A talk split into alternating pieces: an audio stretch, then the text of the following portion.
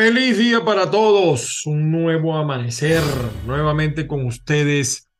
Caiga quien caiga sin censura a través de tu canal de YouTube Factores de Poder. Recuerden seguirnos también en Twitter, en TikTok, en Instagram como arroba Ángel Monagas. Por supuesto, también estamos en Facebook, Ángel Monaga, o nuestra fanpage Caiga quien caiga sin censura. También estamos en, los, las plataformas digitales, Spotify. Estamos también en Spreaker.com, en SoundCloud, en los podcasts de Google, de Apple, en todos esos estamos nosotros. Nuestro WhatsApp, para los que quieran solamente escribirnos, más uno 561 379 5254. Ese es nuestro WhatsApp. El, recuerden visitar también caiga quien. No ocultamos nada. Somos poquitos, pero bien representantes, bien representados allí. Bueno, señores, como siempre, las bendiciones del Padre Celestial. Llegamos a este viernes de reposo, de santo reposo, una semana muy dura varias semanas han tenido los venezolanos muy duras y también los mm, latinos que residen en los Estados Unidos, en Europa. Una semana muy dura. Saludos a toda la gente de avilaradioonline.com desde Austin, Texas. Allá está Joel Pantoja. Saludos también al señor que se encarga de, vamos a decir, de retransmitir este programa desde Falcón. No voy a decir el nombre, no voy a hacer que le cree problemas. Y también a la gente de Azúcar FM desde Lisboa, Portugal, para el público hispano de Europa. Hoy estamos un poquito informales porque esta ha sido una semana dura, muy dura. Eh, pero también como las otras semanas, lo decía el tema de la corrupción. Eh, yo primero quiero decirles a ustedes que es mentira, esto no es un tema de corrupción, ni hay una persecución contra los corruptos. Atraparon unos poquitos, pero el grueso no lo atraparon. O sea, es una cosa insólita que el señor Tarek El Aizami, que está en Caracas, no se ha detenido y no aparezca. Es que esto nada más pasa en esta revolución disque bonita. O sea, agarraron a los ladrones, los 40 ladrones, pero no agarraron a Alibaba. ¿Cómo es eso? ¿Cómo es eso que no aparece el señor Tarek El Aizami? Nosotros hemos venido hablando de eso.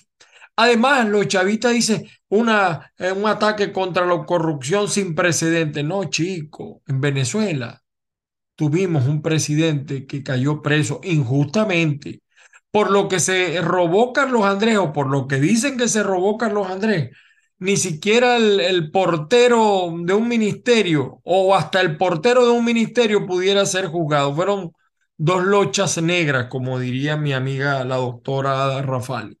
Lo que se robó Carlos Andrés, Siliberto, Vinicio Carrera, que por cierto, la hija de Vinicio Carrera, todos estos corruptos fueron a parar al chavismo, por eso es que tiene tan buena escuela tanto de AD como de COPEI, también de la izquierda delincuente, la izquierda que asalta, como el señor Jorge Rodríguez, ahora vuelto un mártir. Yo no estoy de acuerdo con la muerte de nadie, ni siquiera del señor Jorge Rodríguez, pero no era un santo.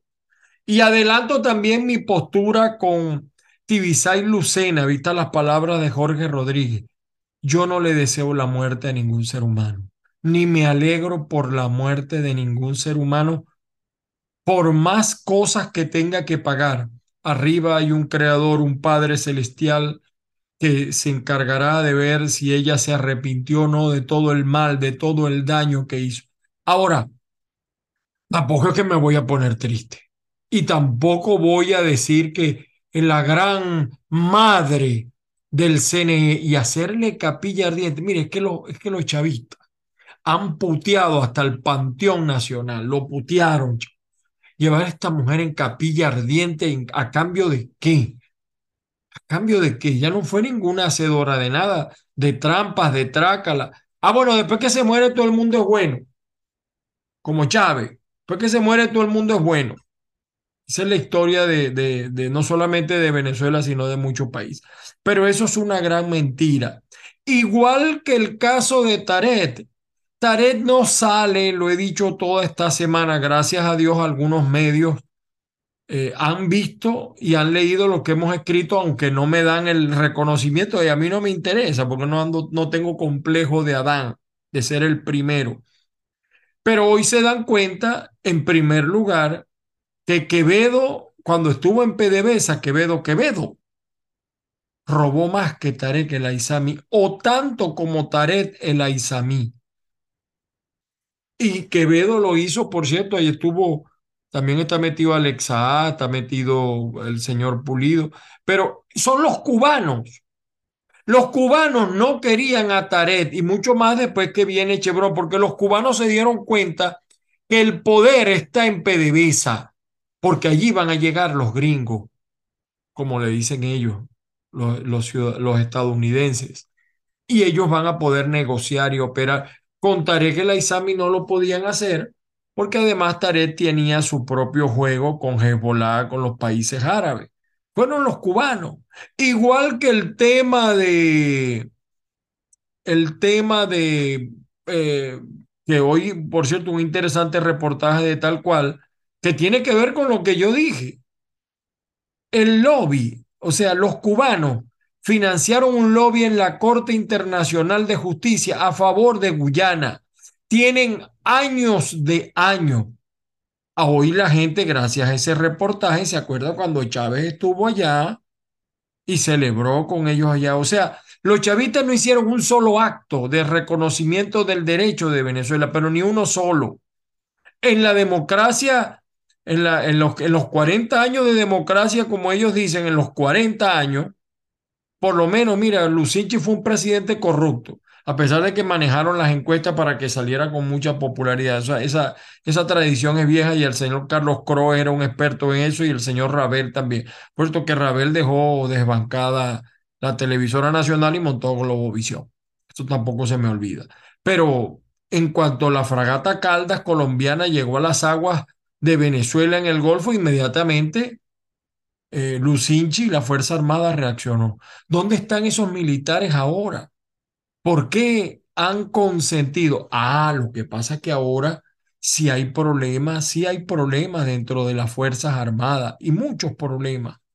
Hay problemas, mire, de dinero, de hambre, la desnutrición de nuestras Fuerzas Armadas es terrible, terrible, terrible. Y esta semana pues hemos visto todos esos capítulos lean mi columna de hoy, ya debe estar afuera ya, está en tal cual y también en caiga.net, verdades y rumores, Venezuela y USA y otros portales más en España, periodistadigital.com y así, hay otros portales que la versión final, por supuesto, versionfinal.com.be. Eh, el problema no, ahí no se está atacando la corrupción. Sencillamente Tarek El Aizami molestaba a los cubanos. Es otro nuevo plan cubano para seguir, porque es que esto suena fantasía, algunos no lo creen. No, no, esto no es una fantasía. En Venezuela mandan solo los cubanos, por eso yo esta semana hablé del gran mamerto. El gran mamerto es Maduro, lo, así lo llama el general Ramiro Valdés, un general histórico de Cuba, porque él es un monigote, él hace lo que dice Cuba. Y cuidado, esto lo voy a desarrollar en otros programas, si tenemos oportunidad de salir de Maduro y los cubanos tienen un papel allí. Hay un trabajo de, que lo resalto en la columna de hoy, de un semanario que circuló en Caracas, costaba tres bolívares. Eh, que ustedes lo pueden ver. Y allí se desarrollaron ocho puntos que se cumplieron. Ya en mayo, los cubanos sabían que en diciembre tenían que salir de Hugo Chávez. Las razones, después las explicaré. Bueno, también esta semana me quería referir al tema del conde del Guácharo, el conde. Ese es otro que le tenemos preparado una investigación que viene de España y no por santo y no por bueno. Es que es una cosa increíble. Yo no sé cómo hay gente, cómo hay dirigentes que están apoyando a, a, a Erconde o Benjamín Rabuseo. No dijo, o sea, esto es una cosa insólita. Y yo he pedido a la cómplice plataforma unitaria que hable. ¿Cómo califican? Entonces ahí puede participar todo el mundo, hasta los chavistas, porque a mí no me cabe la menor duda que así lo diga él, el, conde chavista. No ha dicho una sola palabra en toda su vida, no ha dicho una sola palabra contra los abusos, las injusticias del sistema oprobioso que gobierna Venezuela en este momento por Nicolás Maduro. Pero ni una sola palabra ha dicho. Pero tampoco ha salido, ha emitido una sola palabra a favor de los presos políticos, por ejemplo, del hambre, de la necesidad. Y, yo que, mire, Capriles, que no es santo de mi devoción por todas las críticas, no he contado tampoco el cuento de, de, es que hay muchas cosas que tengo que contar del 2013. No he contado lo de la operación en Manuel. Eso viene, eso viene. Todo eso lo vamos a contar.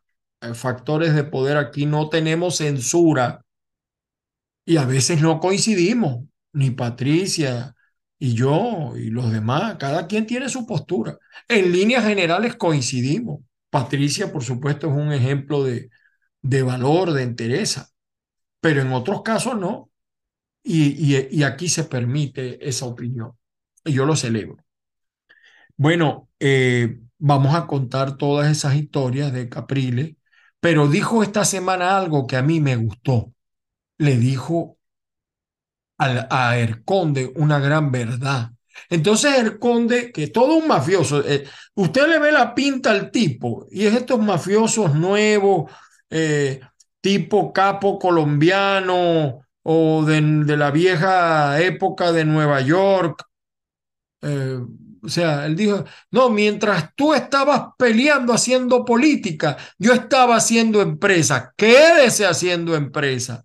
Este es un tipo increíble. En plena crisis económica del país, el tipo fue exitoso empresarialmente. ¿Cómo? Si no, pregúntenle a Lorenzo Mendoza lo que le ha costado.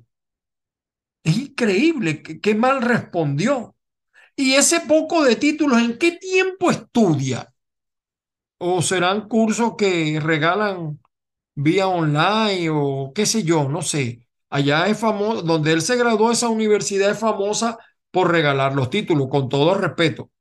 Yo creo que hay gente valiosa, pero también hay gente que se presta ese negocio de vender títulos. Ahora, si es por título, entonces Venezuela fuera una tacita de oro, porque venimos de ser gobernados por, presidentes todos muy preparados. Y en el chavismo, bueno, Pedro Carreño tiene como dos, tres doctorados, y, y Diosdado tiene maestría, y Cilia es abogada, y todo, todo. Lo que pasa que, bueno, Aquí no se salva. Entonces estamos esperando que esta operación corrupción, ¿qué pasa con Castro Soteldo? ¿Qué pasa con Néstor Reverol? ¿Qué pasa con Dante Riva? ¿Qué pasa con William Fariña? El mismo Freddy Bernal, Víctor Clar, Fidel Madroñero. ¿Qué pasa con ellos? ¿Por qué no hay detención? Ah, ahora están en control de daño. Entonces no quieren poner a nadie preso porque están en control de daño. Se pasaron. Entonces, bueno. Yo les quería también mostrar hoy eh, eh, algunas cositas que tenemos aquí, si el tiempo nos los permite. Vamos a ver. Perdónenme. Ah, bueno, miren, les quiero mostrar esto, ¿no? Fíjense. En esto, esto es insólito. En, aquí en, lo cuenta la gente de Armando Info, Info, que está muy bien informada. Ahí tienen la foto del almirante Carlos Agnasi Turquío, o Turcio, pero en italiano se pronuncia Turquío, cuando fue nombrado comandante general de la Armada. La foto es de la Armada venezolana, lo dice Armando Info. Este fue el tipo, este es el tipo que Mac, Wally Macle mencionó con el que hizo negocios. ¿Se acuerdan de Wally Macle que le, que le decretaron en Venezuela 15 años y que los cubanos hicieron para que Colombia lo enviara a Venezuela y no a los Estados Unidos? Eso también lo cuento en mi columna de hoy. Bueno, eh, tiene una empresa aquí registrada en los Estados Unidos. Él y 200 militares más todos que decían que la Fuerza Armada es roja, rojita, chavista, leninista, marxista y fundamentalmente chavista. O sea, hablan del imperio, pero ¿cómo les gusta el imperio? Aquí está. Aquí está. ¿ve? Ellos todos participaron en lo que es el aparato político de Venezuela, pro-cubano, pro-castrismo, hicieron juramentos antiimperialistas. Yo no sé cómo este hombre lo dejaron entrar aquí. Pero bueno, eh, así es la vida. Voy a seguirle mostrando aquí algunas cosas que quería señalarles hoy, que estamos en fin de semana para nosotros. Aquí también se descubre lo que dijimos de Chávez, ¿no? De cómo se entregó y de cómo los cubanos están comprometidos con el mayor país de, de, de caribeño como es Guyana. Allá hay riqueza petrolera, allá hay riqueza mineral y los cubanos le tienen puesta la mano a eso y van a querer pues, negociar también con los Estados Unidos que está allí metido. Y de todo eso es culpable el chavismo. Ahí está. Eso lo dijimos nosotros, hoy es reportaje de tal cual. Es más, eh, tal cual también tiene un reportaje, eh, ya yo les decía también en la columna pasada, por qué Ramírez estaba como, Rafael Ramírez estaba como protegido, el de PDVSA, porque ese tiene todos los documentos que tenía la rabo cochino de Chávez, donde Chávez también, igual que sus hijas, le metió mano al erario público y era multimillonario y no por trabajo, precisamente, porque era pobre, llegó pobre de solemnidad. Pero bueno, miren cómo están las hijas, porque cuando hablan de corrupción, la presunción de enriquecimiento es muy simple.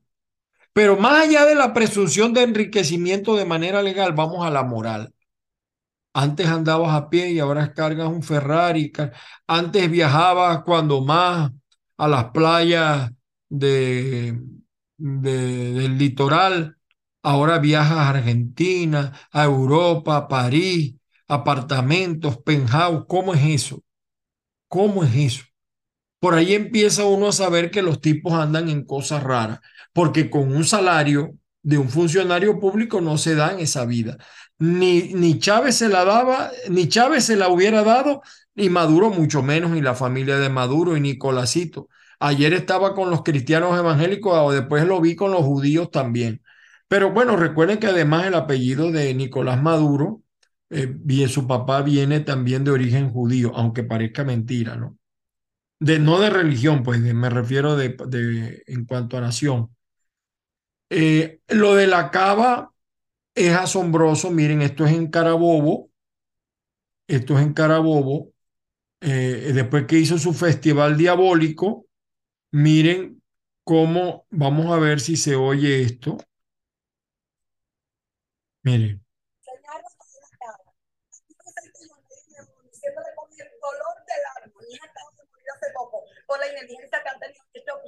Ella está acusando a ese hospital de la muerte de su hija, de 11 días de vida. Pero hay dinero para el Dracufest, donde eso fue un desastre desde el punto de vista moral. ¿no? Amén de todo lo que se consumió, pero la cava es un tipo que tiene problemas de trastorno de personalidad y hasta de identificación sexual. Y aquí está el conde con la respuesta que le dio a eh, Capriles. Vamos a ver si se oye. Capriles, un gran saludo a mi hermano Enrique Capriles, que no lo conozco mucho, pero eh, me, eh, defiendo tu derecho a presentarte en la primaria y pido eh, que le quiten las inhabilitaciones para que digan que cuando yo gane, ah, porque hubo trampa. No, señor. Mira, él dice, él, él se preguntaba en ese programa ¿y dónde estaba, cuando estábamos marchando por la democracia, dónde estaba el, el, Benjamín Rauselo, dónde estaba el Conde, etcétera? Yo estaba haciendo mi trabajo de empresario, yo estaba en modo empresario. Mientras ellos estaban haciendo política, yo estaba formando empresas, invirtiendo, eh, firmando con... Qué mala respuesta. En una Venezuela en crisis, él estaba invirtiendo. ¿Y de dónde va Conde si no llueve? Pregunta, explícale a la gente esa, esa fortuna inusitada y entonces también de repente empiezan a aparecer títulos y títulos. Es raro, ¿no? Es raro. De verdad. Bueno, y aquí está, por cierto, eh, desde la Concepción, el señor Richard Fernández le compuso una, una, una, canción al Conde del Guácharo, porque al parecer el Conde del Guácharo, cuando estuvo en el municipio Jesús Enrique Lozada del Estado Zulia, le faltó el respeto a una dama. La gente del PCB, del Partido Comunista Venezolano, ahora no quieren saber nada de Maduro y piden investigar la trama de corrupción en PDVSA después que ellos fueron cómplices, pero se vale. Ellos están haciendo un reclamo allí. Vamos a ver si se oye. Nosotros insistimos que también debe ser investigado el presidente de la República. Claro, tiene que ser investigado Maduro y la esposa de Maduro y los hijos de Maduro y el hijastro de Maduro. Pero, como decía José Luis, ese es el doctor pensamos. Estamos pensando, pero no lo van a hacer. Eso no existe.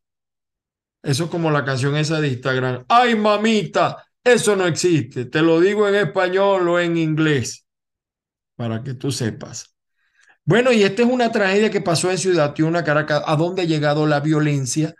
El señor se había robado una batería y lo incendiaron. No puedo poner la escena porque YouTube tiene normas comunitarias que hay que cumplir. Esto me lo dijeron, no lo he comprobado. Esto sería el acabose, lo he visto todo supuestamente y que Copey que lo va a apoyar, pero será el Copey chavista que lo va a apoyar, digo yo. Bueno, y este hombre, Bravulio Álvarez, tampoco para él hay autoridad ni hay ley. Este es un diputado que agrede y que está promoviendo invasiones en Yaracuy ¿eh? y agrede a los que los están grabando. Así de democráticos son estos chavistas. Eh, y este Giovanni González renunció a su, a su alcaldía como alcalde del municipio Cardenal Quintero de Mérida porque no tiene recursos pero después nos enteraremos de otra cosa.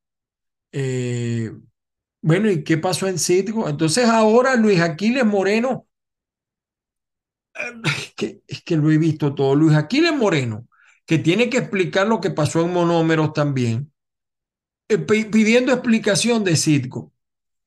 No, no, no, no, no. Este es de AD, este es de la mano derecha de Henry Ram. Es que pierden la cordura, chicos, la, la decencia, la moral. De verdad, yo creo que hay que explicar lo que pasó en Monómero y lo que pasó en Citgo. Y Guaidó, digan lo que digan, manejó también un bojote real, más de mil y pico de millones, y los quiere disfrazar Leopoldo López, porque el que manda es Leopoldo López, los quiere disfrazar con unas ONG, con unas cosas. Ellos no tocaron ese cochino de dinero. Leopoldo es otro que tampoco explica cómo viajó en los aviones de Sidgo en primera clase, cómo viaja en primera clase, cómo alquiló un piso en Madrid, ahora está viviendo acá en los Estados Unidos. Yo no estoy diciendo que fue corrupto, estoy diciendo que tiene que explicar eso. Porque ellos ahora por cualquier cosa demandan, ¿no? Explique, explique eso. Usted y sus cómplices, ¿no? Por cierto. Aquí está el conde. Ah, bueno, esta es una madre desesperada no tenía gasolina en Barinas y mire cómo carga el hijo. No lo voy a poner más, de verdad que así está la crisis en Venezuela, señores. Terrible, terrible, de verdad. Y bueno, aquí está el modelo chavista de un buen gobernante, lo de la cava. Vean ustedes, no lo voy a... Vamos a ver, miren. Bueno, estoy haciendo ejercicio. El lunes haciendo, está haciendo ejercicio para sacarse todo lo que se metió en la, en el, en la fiesta esa. Bueno, y este eh, Francisco Torrealba del Metro, él todavía no ha explicado, él fue el eh, eh, presidente del Instituto Ferroviario, 600 millones de dólares desaparecieron, los durmientes donde iba a pasar el tren desaparecieron. Y pocas vigas de acero que se habían puesto para venderlas como chatarra. Y de eso está metido este señor y este señor. La mafia roja. Y nadie ha investigado eso. Por eso es que cuando hablen de corrupción, lo que pasa es que Taret investiga según las órdenes que le dan. Por eso yo dije que no es casualidad, no es casualidad que Taret investigó después que vino de Cuba, que también estuvo unos días antes en Venezuela el inefable codictador eh, Raúl Castro con el payaso eh, del presidente cubano y también vino Ramiro Valdés, el general asesino, el general histórico de Cuba, y después vino la operación Eh, casualmente el 17 de marzo, cuando Maduro anuncia eso, porque vio que pusieron preso a Putin en el CPI. Algunos dicen que la rabia de Nicolás era que desaparecieron el dinero que él iba a utilizar para el lobby en la Corte Internacional de Justicia y, en la, y también en, el CPI, que se ríen de Maduro, que de todas maneras se rieron mucho de Delcy en, en todos estos escenarios, ¿no? Por cierto. Eh, bueno, les quería mostrar, bueno, y lo del Dalai Lama, que de verdad que es una vergüenza. Y saben que yo tengo una vergüenza doble porque mi papá me enseñó a querer esa doctrina, el budismo, en cuanto al, no, mi papá era católico, muy católico además, discípulo de Monseñor Iturriza, pero él leía, era un, era un autodidacta y, y leíamos mucho los libros de, y las historias de, del Dalai Lama y otras historias del budismo. Mi papá era un hombre que cultivaba mucho el pensamiento. Y ver esto ahora, eso no tiene justificación. Eso no tiene ninguna justificación. A los 87 años, quizás nos dimos cuenta muy tarde de lo que realmente se oculta. Esto pasa mucho, que detrás de grandes figuras se ocultan historias o se han mantenido ocultas historias. Es lo lamentable. Por aquí me están escribiendo estoy, no puedo atender llamadas, pero insiste aquí. Vamos a ver, voy a ver una. Eh, Dios santo, tengo muchas, tengo muchas. Eh, tengo muchas, muchas. Ah, bueno, aquí el señor Alberto me envía esto, ¿no? Eh, las Fuerzas Armadas Revolucionarias de Trabajadores de la Represa Hidroeléctrica del Guri en el estado Bolívar anuncian tres meses de apagones en Venezuela a partir de la segunda semana de abril 2023. ¿Y qué extraño tiene eso? Los venezolanos están acostumbrados a eso. Por cierto, ellos no se asombran de eso.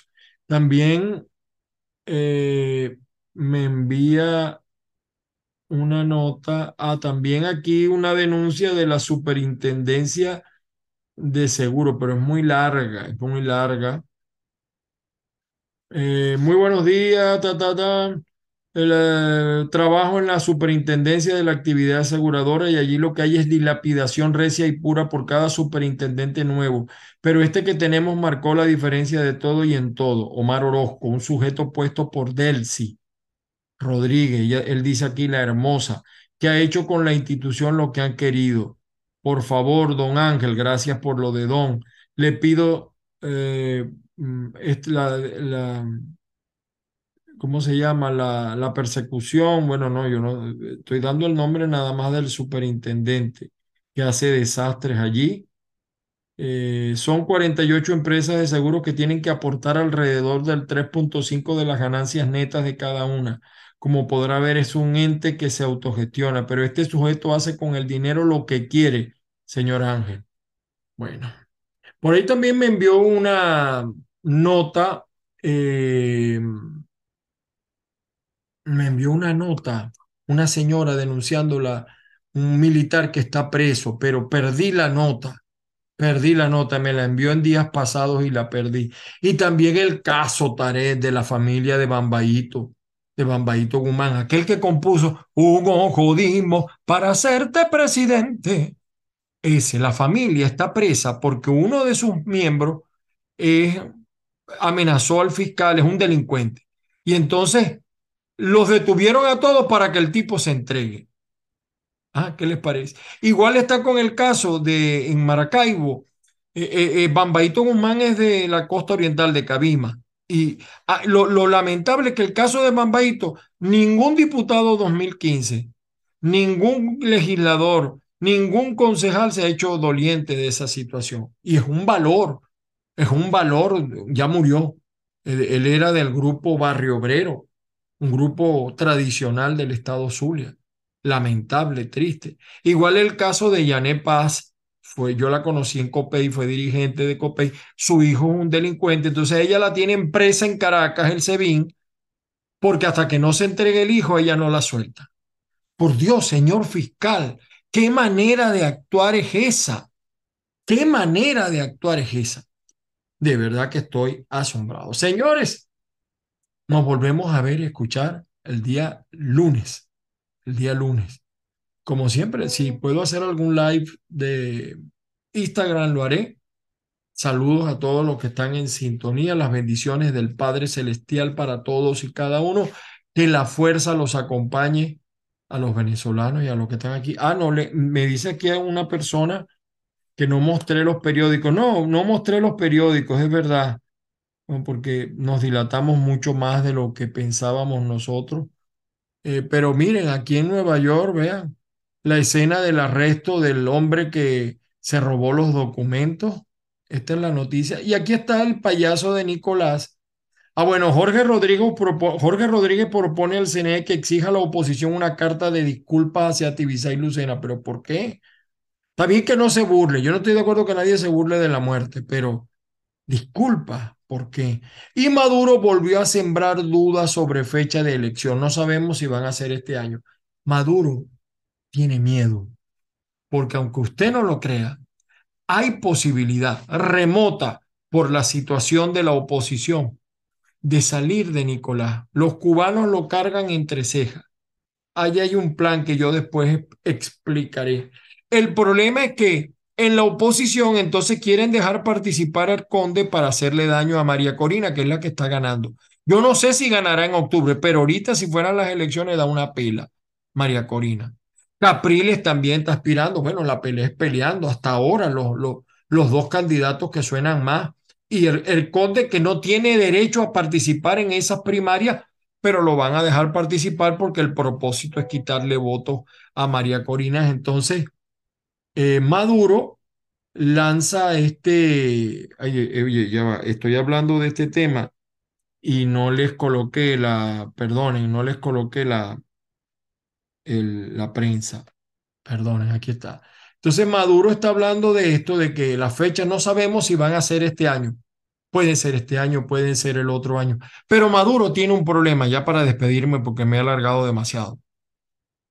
Él está obligado, si no quiere que lo aíslen más, hacer unas elecciones lo más legítimas que pueda.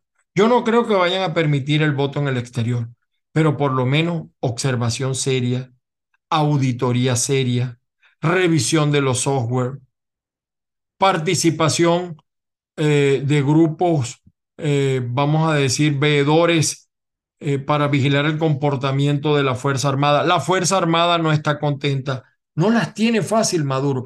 Quizás es una buena estrategia de adelantar elecciones para que la oposición no pueda ponerse de acuerdo, porque el gran problema de Venezuela, mis queridos amigos, y ahora con esto sí termino, es que los venezolanos en este momento, no me vengan a mí con cuentos, yo veo los números de las encuestas, los venezolanos no creen ni en el chavismo, ni en nadie de la oposición.